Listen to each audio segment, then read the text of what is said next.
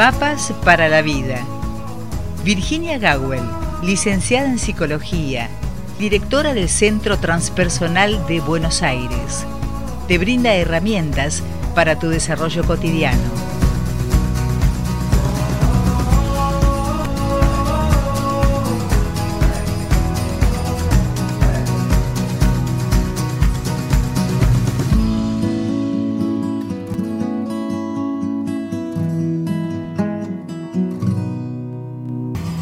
Efectivamente, como es habitual, el día martes nos encontramos con la licenciada en psicología Virginia Gawel y tal como menciona la presentación de Mapas para la Vida, nos brinda herramientas para nuestro desarrollo cotidiano. Así que le, le vamos a dar entre todos el muy buen día, Virginia. Buen día, Rosita. Estoy muy bien, estoy muy alegre y no puedo sino al saludarnos recordar que hasta ayer estuve en un retiro como parte de los coordinadores con gente de muy distintos lugares, hasta de Perú, de, Uruguay, de distintos lugares de Argentina. Y cuando me cruzaban algunos por eh, los pasillos, eh, me sonreían y me decían, buen día, Rosita. Así que bueno, ya, ya sí es un ringtone esto. Aquí estamos, Rosita querida. Bien, eh, entiendo que ha sido una jornada eh, de, mucha alegría y de mucha satisfacción íntima, digamos, ¿no? El haberse encontrado con tanta gente que eh, no te conocía personalmente y en esa oportunidad pudo hacerlo. Hermoso, hermoso para mí ver alumnos virtuales huertos de carne y hueso. Bueno, fue un retiro en donde yo tuve solamente un rato que organizamos con la Fundación Vivir Agradecidos, así que los que no se enteraron es porque no hubo tiempo de difundir. Cuando se, se avisó desde la Fundación, se llenaron las 160 plazas en una semana. Así que bueno, si, si no lo supieron, lo siento, pero no pude difundirlo. Altamente concurrido, ¿no es cierto? Exactamente. Y la pregunta de hoy, la que tomé de, de las que me enviaste, creo que tiene que ver con prácticas que hicimos. Así que si bien el tema es el pasado, nuestro pasado, y, le puse como nombre para liberarse del pasado, y antes de que leas la pregunta, les cuento que yo siempre googleo a ver si ya hemos hablado de esto, porque como hago también columnas escritas para la revista Sofía, no sé de dónde me suena qué. Y encontré que hay dos columnas más nuestras, Rosita. Sí. Una se llama Cuando, cuando el pasado se repite y otra que, creo que tiene más que ver con hoy, inclusive, cuando el pasado eclipsa al presente. Están las dos en YouTube. Eh, o sea que si ponen Virginia Gowell y esas dos expresiones van a encontrarlas. Pero hoy me gustaría, en espíritu de, retiro y de prácticas, eh, traer sí algunas nociones, pero hacer propuestas, porque la pregunta es cómo cómo liberarse del pasado. Entonces, me gustaría traer, algunas propuestas para que quienes se sientan afectados por este tema, y lo más probable es que sean muchos, seamos todos, eh, puedan ir viendo, bueno, esto lo voy a tomar, lo voy a ir haciendo de a poquito, eh, y ver cómo se puede uno liberar del pasado, no importa lo que sea que haya ocurrido, cuánto hayamos sufrido, cuánto hayamos perdido. Y creo que el mejor ejemplo para mí son quienes han perdido hijos, a veces más de uno. Y bueno, tienen que eh, gestar un presente. Y ese es el punto, ¿no? Liberarse del pasado es darle espacio a un presente. Pero bueno, con los conceptos, lápiz y papel o anotar digitalmente, porque vienen los famosos tips, como se llama hoy. Así que bueno, eso, Rosita querida. ¿Querés ir a la pregunta? Acá estoy entonces con esta inquietud que viene de parte de Consuelo que vive en La Plata. En La Plata, eh, capital de la provincia, ¿no es cierto?, de Buenos Aires. Dice, mi pregunta es, ella se llama Consuelo, mi, mi pregunta es, ¿a alguien cercano le pasa esto? Ha sufrido toda su vida pobreza, angustias familiares y el día de hoy no puede disfrutar de lo poco y mucho que le dio la vida. Hija, padres, amigos, techo, trabajo, salud. para seguir. Solo se queda en su pasado. No fue ni es feliz. Quisiera saber, ¿se puede salir de ese pasado? Ha intentado mil y una vez, o sea, hacer, hacerlo, poder liberarse del pasado. ¿Qué otra cosa se puede hacer? Gracias, las quiero y me gustaría participar de algún taller, nos dice Consuelo desde La Plata.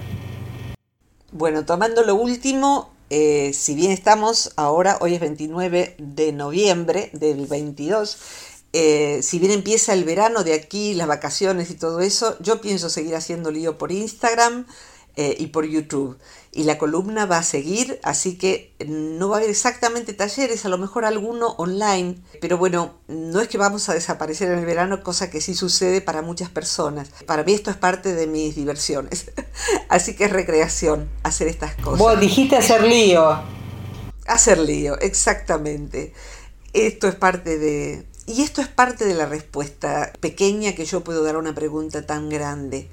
Consuelo habla de esta persona diciendo, ha intentado mil una vez, ¿qué otra cosa puede hacer esta persona? ¿no?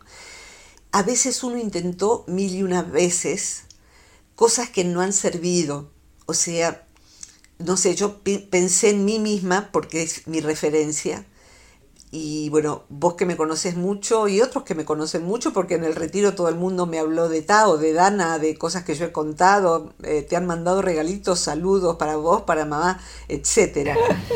Eh, qué bonito, qué bonito tendré esta presencia. Yo te escucho planchando, yo te escucho ordenando la casa, yo te escucho cuando salgo a caminar, las escucho. Hay veces en que uno ha intentado eh, en lugares que no nos han servido hay terapeutas, por ejemplo, si ha intentado terapias, eh, tal vez no dio con los terapeutas apropiados. Yo como paciente, en el principio de mi búsqueda de ayuda, fue muy difícil encontrar un buen terapeuta. Y diría que hoy hay mejores terapeutas que en aquel entonces, porque estoy hablando de 30 años atrás.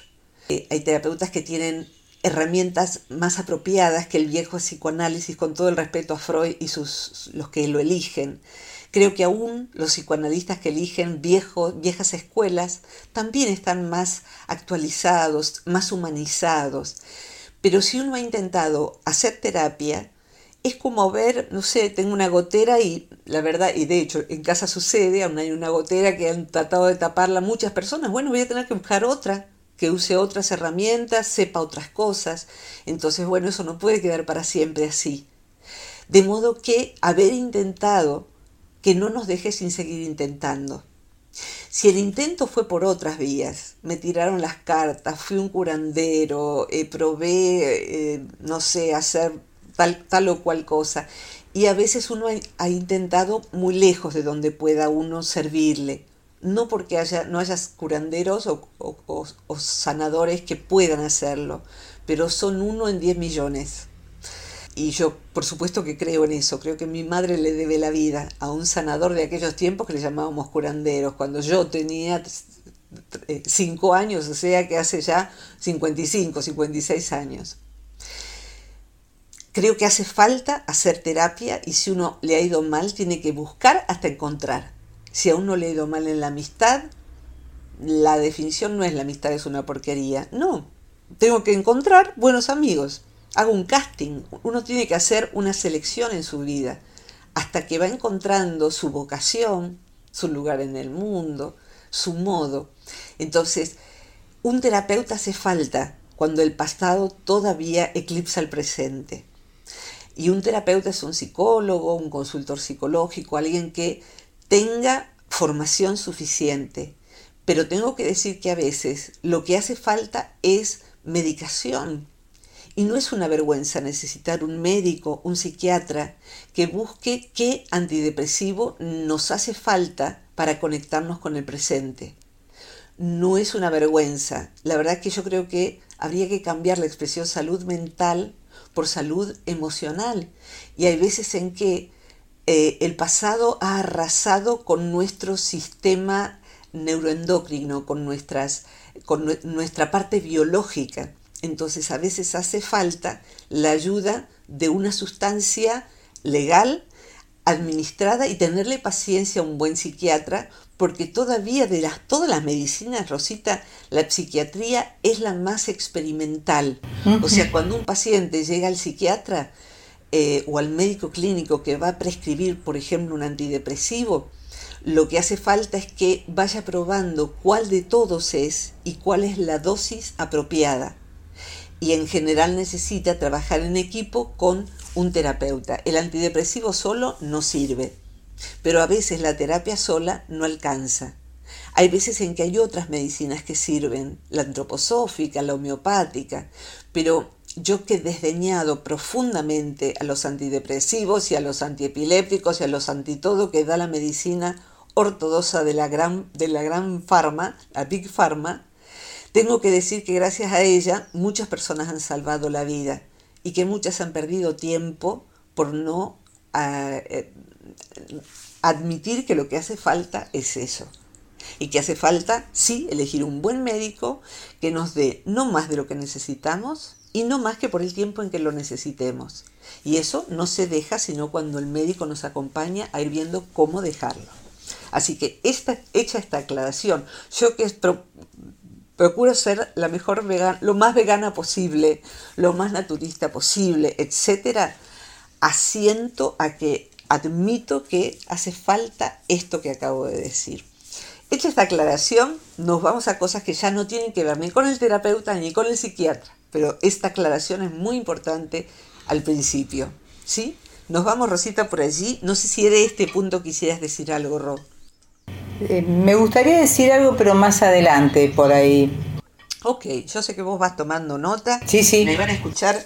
Hay un ruidito de, de que estoy tomando agua. Y esa, ya que estoy, y lo dije, este punto es la base. O sea, supongamos que esta persona de quien habla Consuelo desea profundamente salir del pasado porque ha intentado muchas cosas. Primero está ese deseo profundo. Yo quiero esto. Porque la verdad es que muchas veces inclusive he recibido pacientes alguna vez, pero bueno, lo he visto aquí y allá.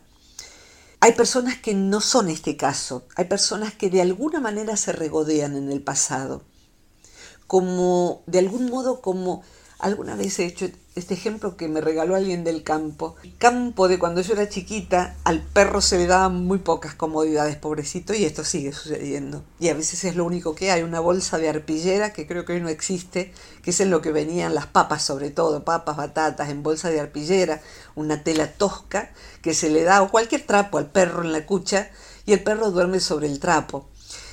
Cuando de pronto, bueno, el trapo ya está muy hediondo y ya ni da para lavarlo porque está roto y demás, uno le cambia el trapo por uno limpio que huele bonito, el perro desesperadamente busca el trapo viejo, no quiere ese, porque lo que busca es su olor.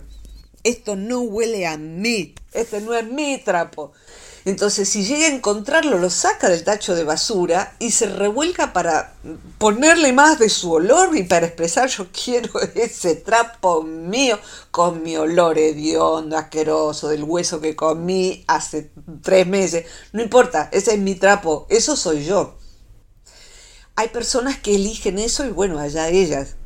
Y hay personas que eligen eso pero no se dan cuenta. Entonces, si a lo mejor en este momento alguien se da cuenta o la semana que viene, después de haber escuchado esto por un tiempito, dice, ay sí, ay sí, ay sí, esa persona soy yo.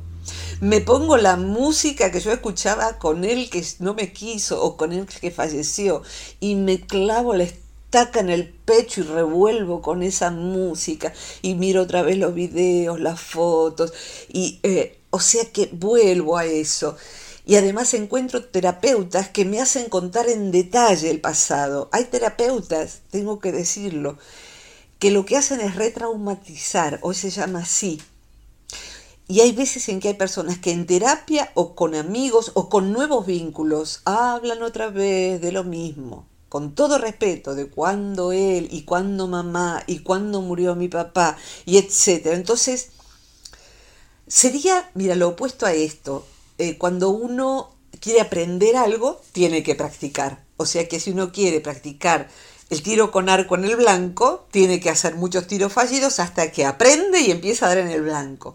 Esto significa que ya entrenó su cuerpo y su cerebro para lograr eso. Un idioma también requiere aprender vocabulario, mucha práctica.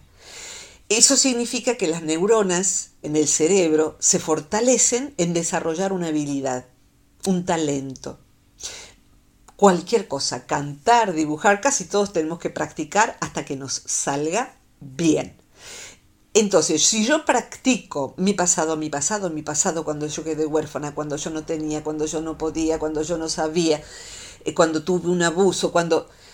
Bueno, si todo el tiempo uno vuelve a ese pasado, pero las neuronas tienen unos bíceps que ni te cuento. O sea, me vuelvo muy fuerte ese pasado en vez de ayudarlo a que declinen esas neuronas, a que el presente se vuelva fortachón y con unos músculos que ha levantado pesas, es el pasado siempre el dueño de mi día, el dueño de mi sesión de terapia, el dueño de ese rato en que estamos almorzando en familia o charlando con una amiga.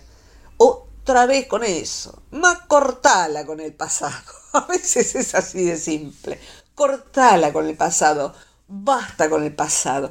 ¿Estás dispuesto a renunciar al pasado? ¿Estás dispuesto a no hablar todo, ese todo el tiempo de eso?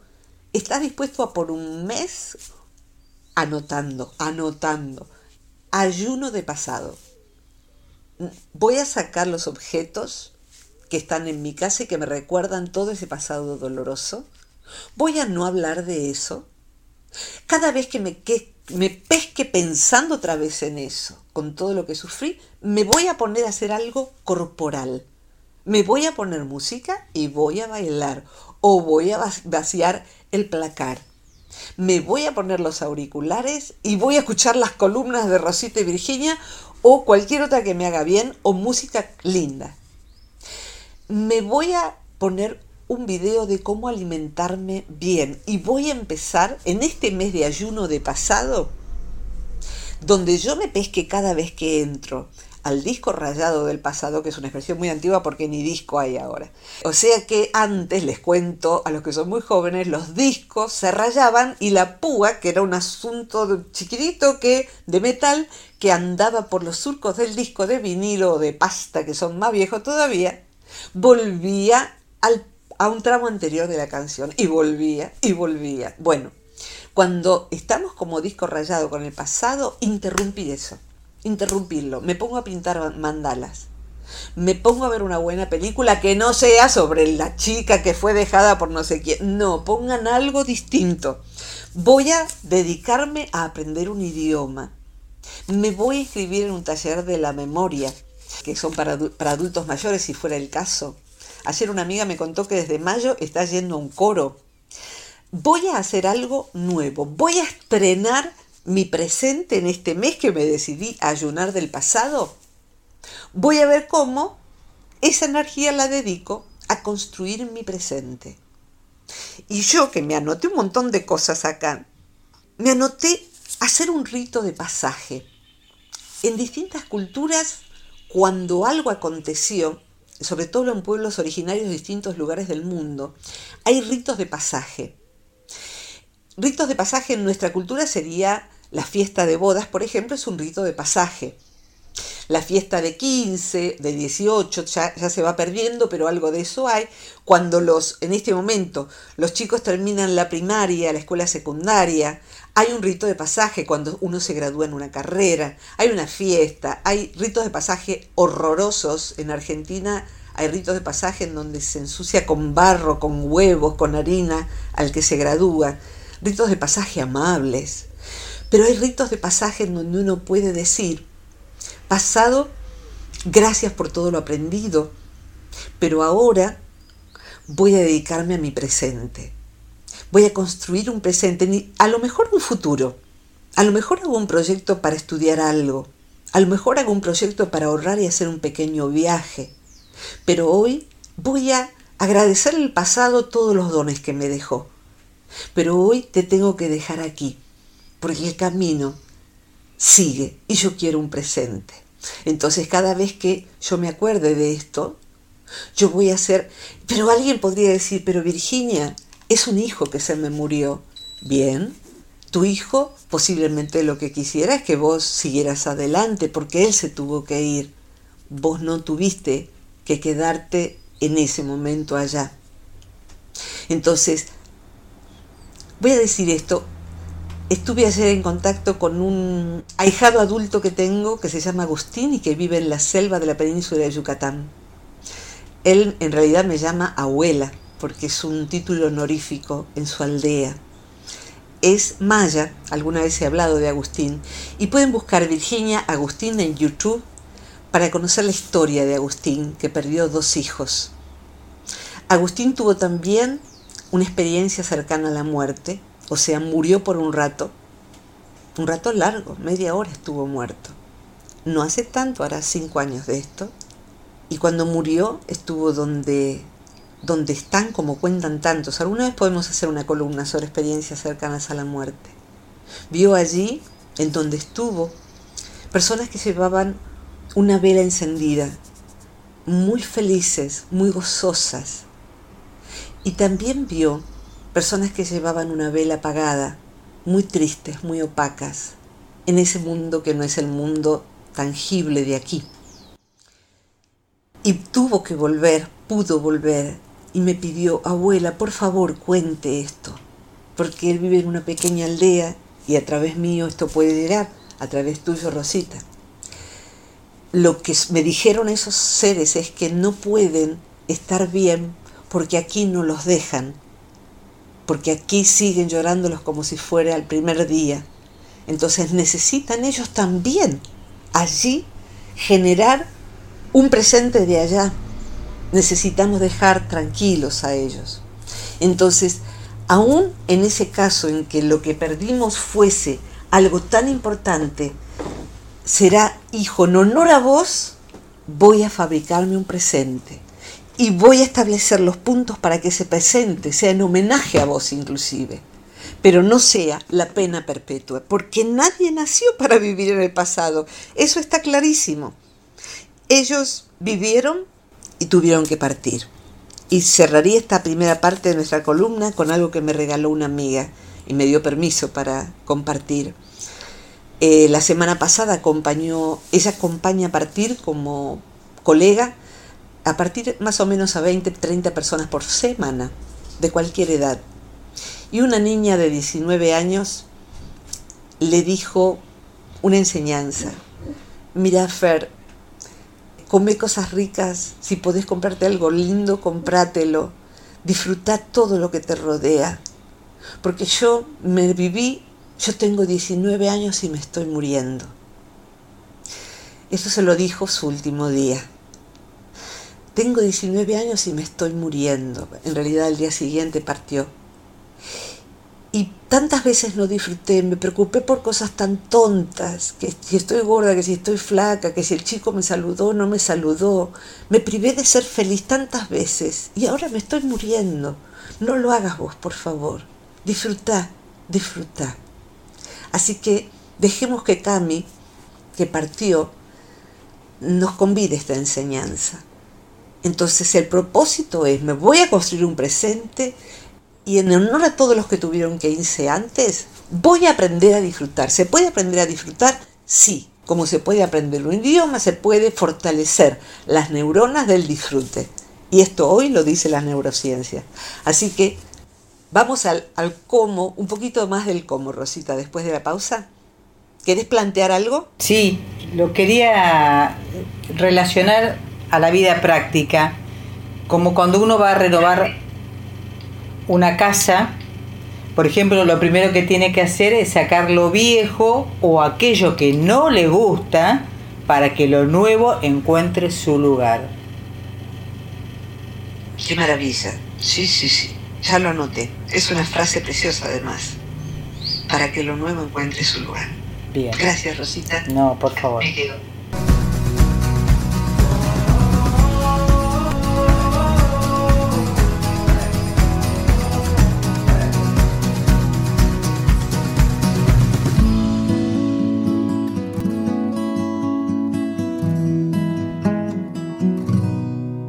Volvemos al aire con la licenciada en psicología Virginia Gawel, directora del Centro Transpersonal de Buenos Aires, hoy eh, abordando esta temática que supongo que no solamente le pasará a esta persona cercana a Consuelo, sino que nos puede pasar a todos, ¿no? ¿Cómo hacer para liberarse del pasado? Exactamente. Este, mira, sacar lo viejo para que lo nuevo encuentre su lugar, refiere, sí, exactamente también a, a lo que sucede cuando miramos nuestra decoración de la casa eh, como el adentro. Y en respecto de qué prácticas uno puede hacer para cuando está tan habituado a que sea el pasado el dueño de los días, es muy importante fortalecer las neuronas entonces para conexión con el presente. Hay un psiquiatra que se llama Stutz, que está, hay un precioso mm, documental pequeño en Netflix en este momento del 2022, S-T-U-T-E-Z, Stutz. Y allí eh, es, tan hermoso, es un, un paciente entrevistando a su terapeuta. Y una de las cosas que el terapeuta, eh, psiquiatra, psicólogo, eh, plantea a sus pacientes es una pirámide de bienestar en la que cualquiera sea el motivo que trae a la persona a consulta, y, doy fe de que es así, el primer punto para dejar, para habitar el presente es habitar mi cuerpo. En inglés se llama embodiment y en, en castellano mm, habría que traducirlo como incorporarse, encarnarse, habitar el cuerpo. Y esto sería primero como algo muy importante revisar, decía hace un rato, la alimentación, mi, salud eh, en todos sus cuidados y caminar todos los días. Hay que salir a caminar. El sedentarismo es contrapresente, contrapresente, contra salud, contra todo lo que sea. Dejar, por ejemplo, un cuerpo que está maltratado e ir fabricando un cuerpo bien tratado. Esto, curiosamente, va generando un presente. La noción de que este alimento que llevo a mi mesa va a generar mi cuerpo de pasado mañana, eh, de la semana que viene. Esto que ahora me cuesta salir a caminar, pero bueno, lo voy a hacer, va, va siendo un cambio enorme en uno. Y lo digo como, no sé, el gen deportista se ve que a mí no me lo pusieron, pero sí tomé el desafío de caminar toda, todos los días, 50 minutos, por donde sea, 50 minutos todos los días. Y la verdad que mi cuerpo ha respondido a eso y cambia el ánimo. Y en ese salir a caminar, abrir los sentidos, tratar de descubrir detalles de lo hermoso. Eh, en todas partes hay belleza los rostros de la gente son bellos si nos sacamos los prejuicios, detalles de la naturaleza, aunque sea en medio de un barrio. A veces un afiche que está a medio sacar podría ser un gran cuadro, tiene bellos colores, el cielo, nuestra propia posibilidad de caminar. Y ahí ya estoy yendo a lo que vimos en el retiro, en ese habitar el presente, primero corporalmente, hidratarse, hidratarse con agua, con agua limpia, hacer un cambio, va cambiando hasta la economía de uno. ¿Qué cosas llevar a la mesa? ¿Cómo hacer algo que para toda mi familia o para mí mismo sea saludable? Saber que estoy comiendo algo saludable. Entonces cuando empiezo a prestar atención a eso y empiezo, yo todos los días eh, a la hora de cenar, miro, ceno temprano y miro videos para mejorar mi vida para aprender sobre alimentación, para poder aprender qué pasa en un cuerpo mientras camina, cuando uno camina, qué pasa, cómo, cómo mantener más felices a mis perros, cómo mantener bien el ánimo.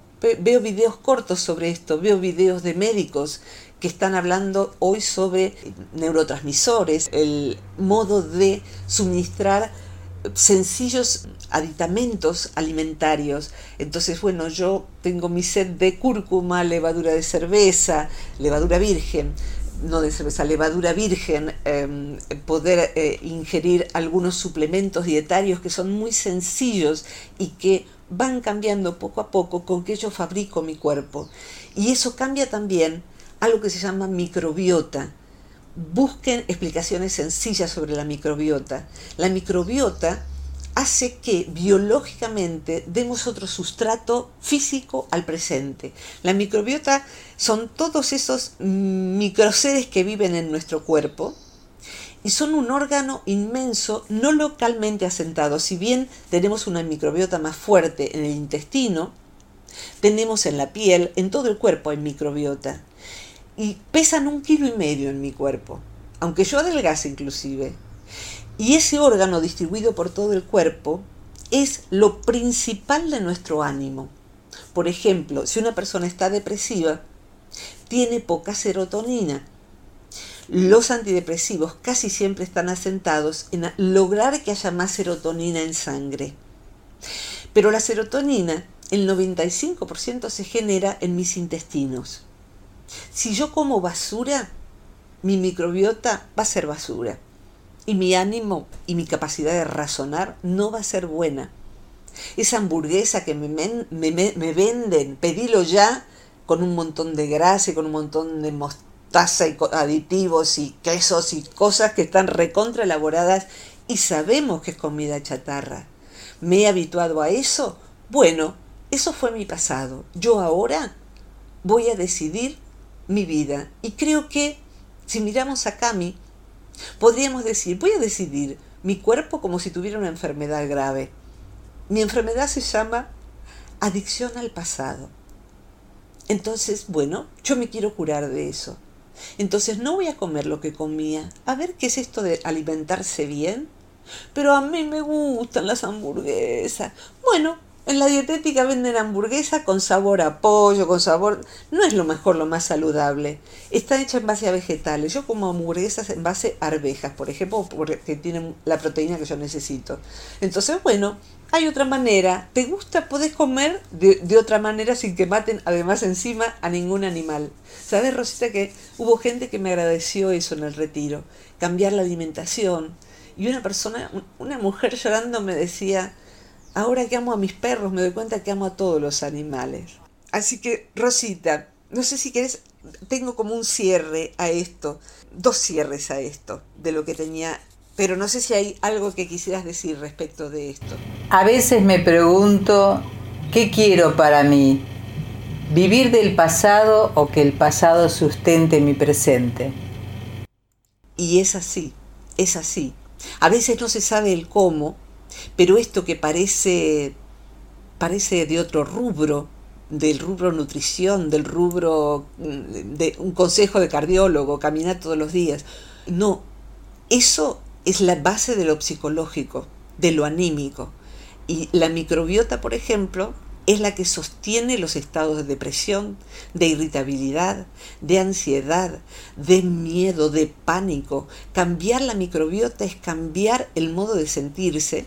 Y esto tengo que decir que hay un neurocientífico que yo sigo, que es uno de los primeros en hacer algo que les va a parecer raro, pero bueno, lo dice, lo dice un científico y está, esto está experimentado en animales, pero ahora ya se está aplicando en voluntarios humanos, que es trasplante de materia fecal. De una persona depresiva, perdón, perdón, una persona que tiene buena alianza con el presente y es saludable y se hace todo un chequeo de todos los rangos de salud, se trasplanta en realidad microbiota a una persona depresiva que a lo mejor tiene sobrepeso. Y entonces la microbiota se empieza a reproducir en la persona que no está sana y empieza a cambiarle el ánimo. Y empieza a cambiar su capacidad de pensar. Y empieza a darse cuenta de que hace mucho que no se tortura y se mortifica con su culpa, con su añoranza, con su pasado. Lo deja atrás. O sea, puesto que el trasplante de caca no es tan fácil conseguirlo todavía, lo que sí puedo es hacer una renovación de mi microbiota. Así que busquen videos sencillos sobre esto porque yo no soy la especialista. Para construir un presente y un futuro, tengo que cambiar mi modo de tratar a mi cuerpo y de habitarlo. Siguiente punto, son dos entonces, entrenarse en la gratitud. Y ahí yo los, los mando derechito a la web de la Fundación Vivir Agradecidos, porque ahí van a encontrar textos, ahí van a encontrar videos, ahí van a encontrar audios, inclusive nuestros, Rosita, nuestras columnas están allí. Y van a encontrar a Brother David Steindl-Rast, el hermano David, que es un monje de 96 años y que está totalmente ligado a la alegría, al presente, al regocijo y ha pasado la guerra y ha pasado un montón de cosas en su Austria natal. Y lo que él, a lo que él apuesta es a la difusión de que volverse feliz es volver agradecido. Si yo te quiero decir esto hoy haciendo mi práctica de la mañana, porque uno puede inaugurar el día con una práctica de ligarse al presente, en esa práctica de escuchar, leer algo que sea estimulante. Yo estoy leyendo todas las mañanas un pequeño librito de Brother David, que son plegarias para la mañana. Eh, y eso, esa plegaria es la práctica del día. Hay 365 plegarias. El libro está disponible en Vivir Agradecidos, pero puede ser cualquier otra cosa. Iniciar el día con una lectura estimulante o una columna o lo que fuere. Y en la pequeña meditación me quedé agradeciendo a la puerta de mi cuarto. Ayer que tuvimos tres horas sin energía eléctrica, agradecí estar fresca, tener energía eléctrica para hacer la columna. Agradecí muchas cosas sencillas del día que uno da por sentado. Pero agradecí mi puerta, está muy loca esta mujer. Agradecí al árbol por el cual tengo una puerta que cierra mi cuarto. Agradecí al minero que sacó el metal para la manija de mi puerta, el picaporte. Agradecí a Fernando que arregla las cosas de mi casa y que arregló la bisagra de esta puerta. Y si uno ve un solo objeto, detrás de él hay tanta gente, de una taza, de lo que sea, de, lo que uno ah, eh, se alimenta, detenerse un instante para volver fortachonas las neuronas de la gratitud, hasta que la gratitud sea un modo de vivir. Así, así, todo el tiempo empieza a haber gratitudes más complejas. Y por último quiero decir esto hace falta en esa construcción del presente modificar la definición de mí. Yo soy alguien que sufrió. Eso es alguien que está habitando todo el día, el pasado, todos los días. Todo el día, todos los días. Yo no soy mi pasado. Y la definición, yo soy alguien que sufrió mucho. La verdad que es un cartel que si yo digo, tengo estos stickers, ¿quién los quiere? Y bueno, todos se los van a llevar uno no sabe con qué carga la persona que se cruza uno en la calle. Cada uno carga con su dolor. Pero lo que quiero decir es que así como mi cuerpo, el cuerpo de esta persona, que Consuelo refiere, el cuerpo que esa persona tiene, no es el de su pasado. Cada siete años todo ha cambiado, cada célula de nuestro cuerpo ha cambiado. Algunos órganos tardan dos meses en cambiar. Creo que el hígado, cada dos meses o cada mes tenemos células nuevas en nuestro hígado. O sea, mi cuerpo es un proceso. Por eso restaurante se llama restaurante, restaura lo que se gastó, se gastó en el cuerpo. Entonces, este cuerpo ya no es el que tenía y es más vigoroso y más sano el mío que el que he tenido, de hecho. Entonces, si mi cuerpo cambió, yo, lo que yo llamo Virginia Gowell, también no soy. Yo soy un proceso. Y yo puedo elegir ser mi pasado que ha sido muy doloroso. He cargado dolores muy, muy costosos, físicos, emocionales. La verdad, hoy miro eso y digo, por algo se llama pasado, ya pasó. O sea, qué bueno, no está más esa gente en mi vida, no estoy más en esa realidad. ¿Por qué? Y porque con mucho esfuerzo decidí armarme presentes, cuando no tenía energía ni ánimo. Pero decidí aprender, buscar otros amigos, buscar otras realidades, buscar otros espacios de pertenencia. Y todo empezó también por desintoxicar mi cuerpo. Y bueno, han pasado años y la verdad puedo decir que el pasado puede ser pasado. Y que yo soy alguien, sí, que ha sufrido. Pero no soy esa persona. Ese es mi pasado. Ahora, y voy a sufrir en el futuro, ya lo sé, ya lo sé. Pero también sé que si ya pasé lo que pasé, y tengo un presente y puedo generarme un futuro para este fin de semana, para la semana que viene, para el año que viene y para más adelante y me voy a morir y ya sé cómo quiero morirme, por lo menos lo que dependa de mí. Bien, también lo va a poder hacer con estas pequeñas cosas, son pequeñas, pero les puedo asegurar que son el cimiento. Y puede uno decir, pasado yo aquí te dejo, como cuando uno arroja las cenizas de mí, armen una pequeña hoguerita con lo que es pasado, junten esas cenizas, abonen un árbol con esas cenizas. Esa fui yo.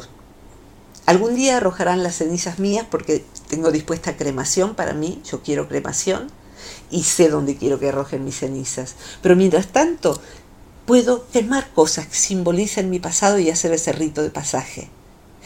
Y dejarlas en algún lugar que no contamine, que alimente al árbol, a la planta, a la tierra, al bosque, al río, al mar. Rosita, con esto cierro. Bien, Virginia, el primer paso sin duda es tomar la decisión. El primer paso es tomar la decisión y saber que yo soy un proceso entonces sí que me va a costar un poco.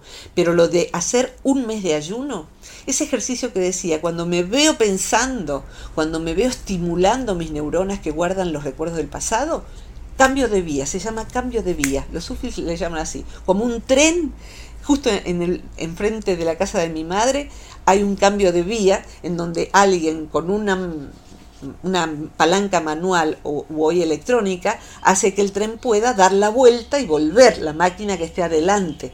Entonces, no puedo ir más hacia allí. Si quiero progresar, tengo que pegar la vuelta. Claro. Entonces, cambio de vía. Eh, cerraría con esta imagen. Necesitamos esto. Dos veces tuve la fortuna de estar en la ciudad de San Francisco, que es preciosa, y tienen un tranvía que sube, esas calles que suben y bajan en San Francisco, y el tranvía sube hasta la terminal. Y se conserva el rito colectivo de que cuando el tranvía llega al final de su recorrido, no puede quedarse allí. Pero tampoco hay un dispositivo moderno que lo dé vuelta. Entonces todos los que llegaron allí, las personas, empujan el tranvía para que dé la vuelta y pueda regresar a buscar nuevos pasajeros.